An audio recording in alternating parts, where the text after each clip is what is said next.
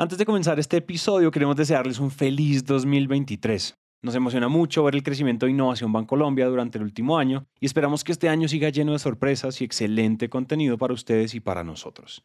Ahora sí entonces, comencemos. Año 2050.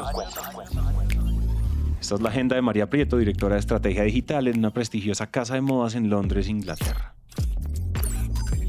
8 a.m., reunión con el gerente de operaciones de la compañía y un especialista en Big Data. 10 a.m., saltar de paracaídas desde el monte Everest.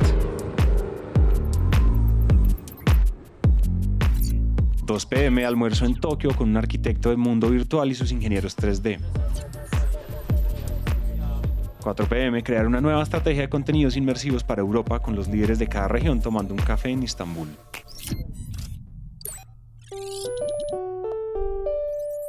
Buenos días, ¿cómo andan? Hola, Oli, Mari. Buenos días desde la lluviosa Londres. Y buenas noches desde Shanghái. ¿Les parece si nos conectamos de una vez y nos tomamos un café?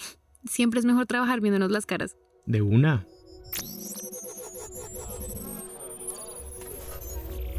Mari, Oli, qué lindo volvernos a ver. Ah, sí, total, y es que aquí no se sienten esos 9.000 kilómetros de distancia. Al terminar su agenda, María se quita sus gafas de realidad virtual y se desconecta del metaverso.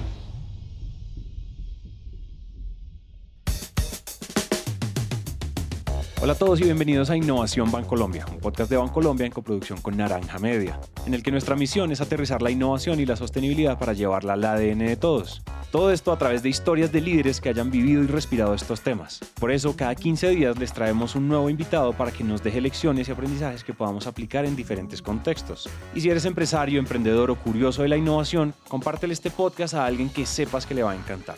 Y si tú haces parte del Grupo Bancolombia, ayúdanos contándole a tus colegas de este podcast para que inyectemos innovación y sostenibilidad a toda la organización. Si les gusta este episodio, síganos en Spotify o en Apple Podcast y en cualquiera de las dos plataformas nos pueden dejar una reseña de 5 estrellas.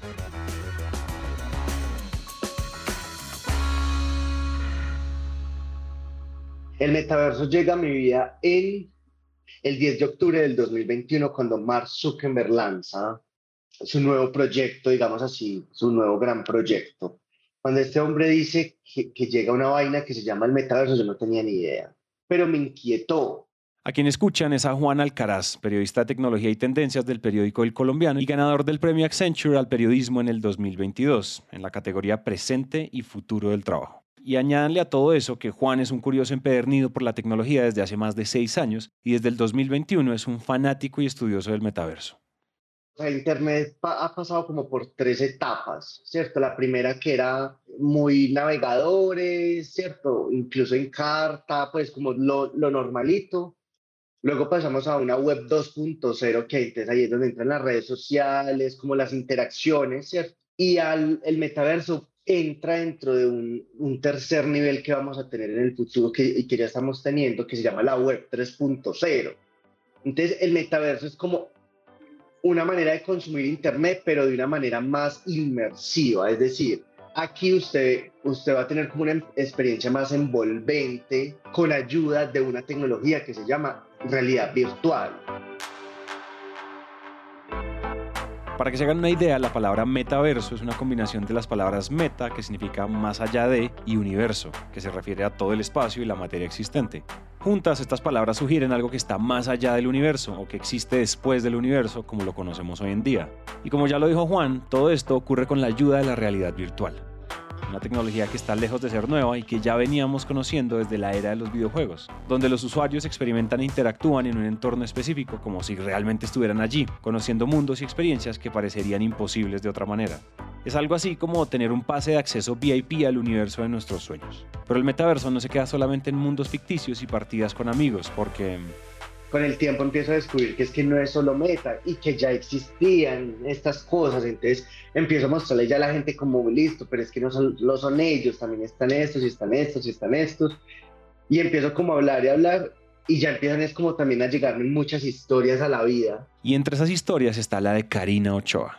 Karina es una diseñadora de modas paisa que emigra a Estados Unidos sin saber inglés, con 300 dólares, con muchos sueños y ya, no tenía más nada, una pelada común y corriente como cualquiera de nosotros, pero esta mujer empieza a descubrir que existe una vaina que se llama moda digital.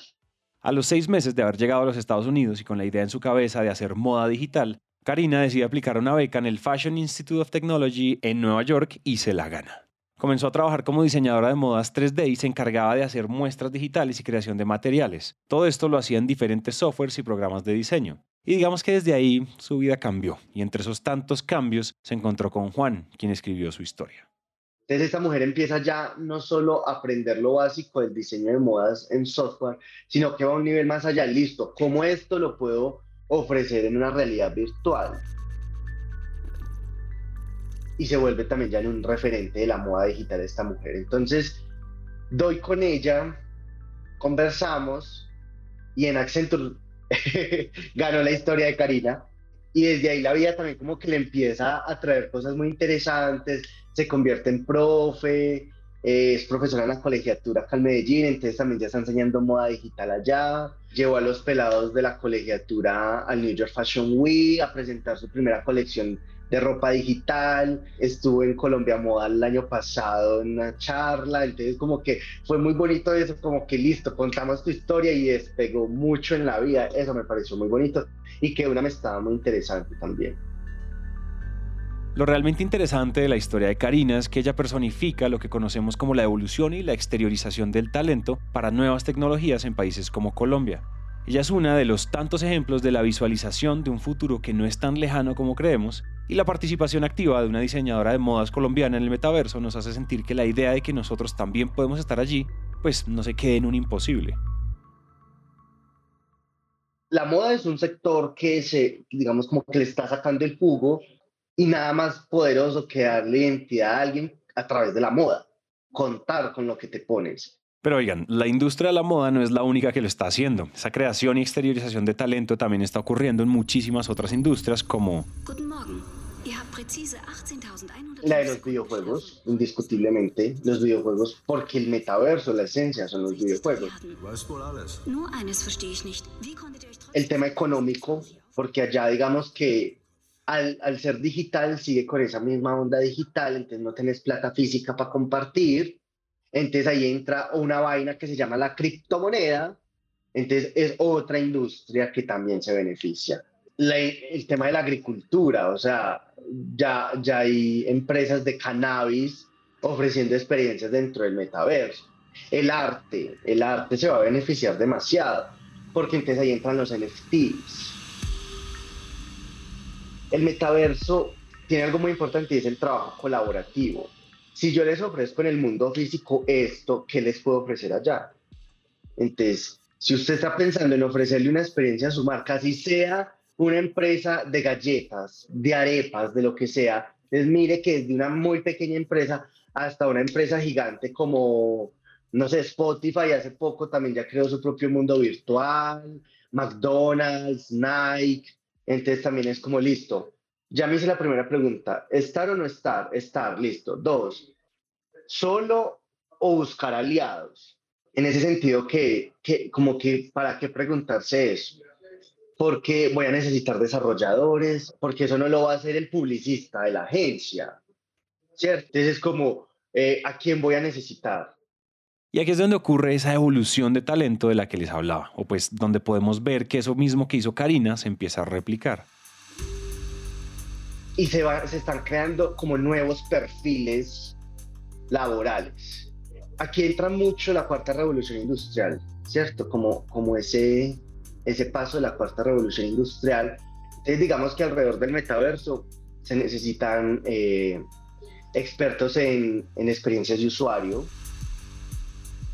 se necesitan eh, marqueteros, porque eso se necesita vender, se necesitan programadores, o sea, hay como, como un boom de unas nuevas profesiones, pero no se le puede llamar profesiones porque digamos que un ingeniero civil que haga unos cursos en programación, ya, y no tuvo que estudiar ingeniería de sistemas. Entonces yo creo que es más como una revolución laboral lo que estamos viviendo o para dónde vamos. Y es que en realidad no es un secreto para nadie, incluso para ustedes que escuchan este podcast, que pues la educación y las nuevas formas de adquirir conocimiento están a un solo clic de distancia. Yo soy periodista, comunicador social, pero si yo hago unos cursos virtuales, vamos a mencionar Platzi, donde haga un par de cursos en experiencia de usuario, ya no solo soy periodista, también soy periodista y experto en, experiencia de usuario.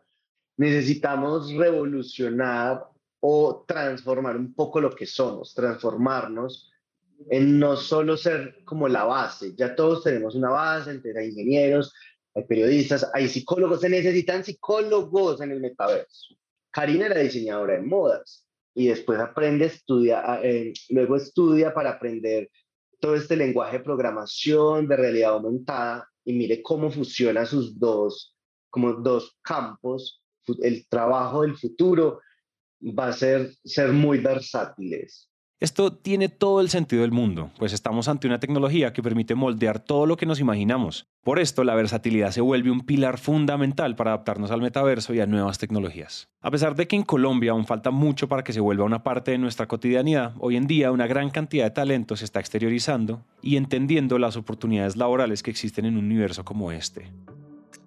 Aquí sí se está viendo algo muy interesante en Colombia y es como cómo desde aquí se está exportando talento, por decirlo así. O sea, por ahora más que volverlo una experiencia, que, todo el mundo sepa qué es el metaverso y qué puedes hacer allá, eh, ya hay empresas que están intentando crear su propio metaverso. Una empresa que se llama Metaskin, acá en el poblado, le está haciendo los avatars a Decentraland unos pelados, hay, un grupo que se llaman el Neaverso, están haciendo fiestas que entra gente de todo el mundo. Es, yo lo que estoy viendo aquí actualmente, como cuál es el estado actual del metaverso en Colombia, es cómo desde aquí se está exportando talento. Y si bien aún falta tiempo para que el mundo se adapte a él, eso no significa que no esté al alcance de todos, y mucho menos si sentimos que no podemos adaptarnos a él por la industria a la que pertenecemos. El metaverso y todas estas nuevas tecnologías abren puertas y crean un sinfín de oportunidades para las personas y para las empresas. Y ustedes, al igual que yo, también podemos hacer parte de esa evolución y exteriorización de talento.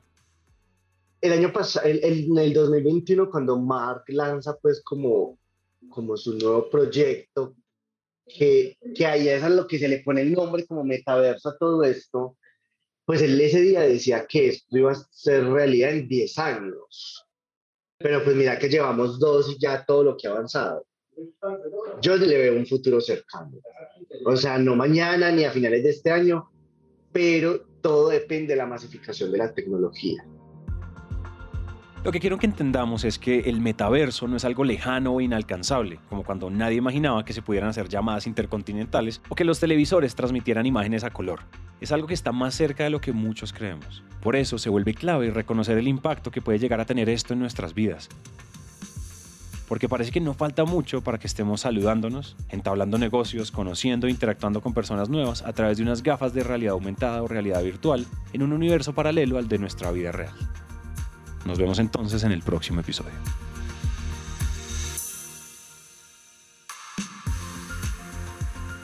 Este episodio fue escrito y producido por Nieves Orgitano y Juan David Cruz, editado por Manuel Torres, musicalizado por Juan Diego Bernal y narrado por mí, Santiago Cortés.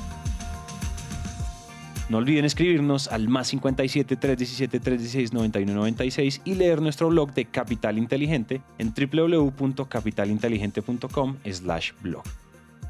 Este podcast es una coproducción entre Bancolombia y Naranja Media. Gracias por escuchar y nos vemos en el próximo episodio.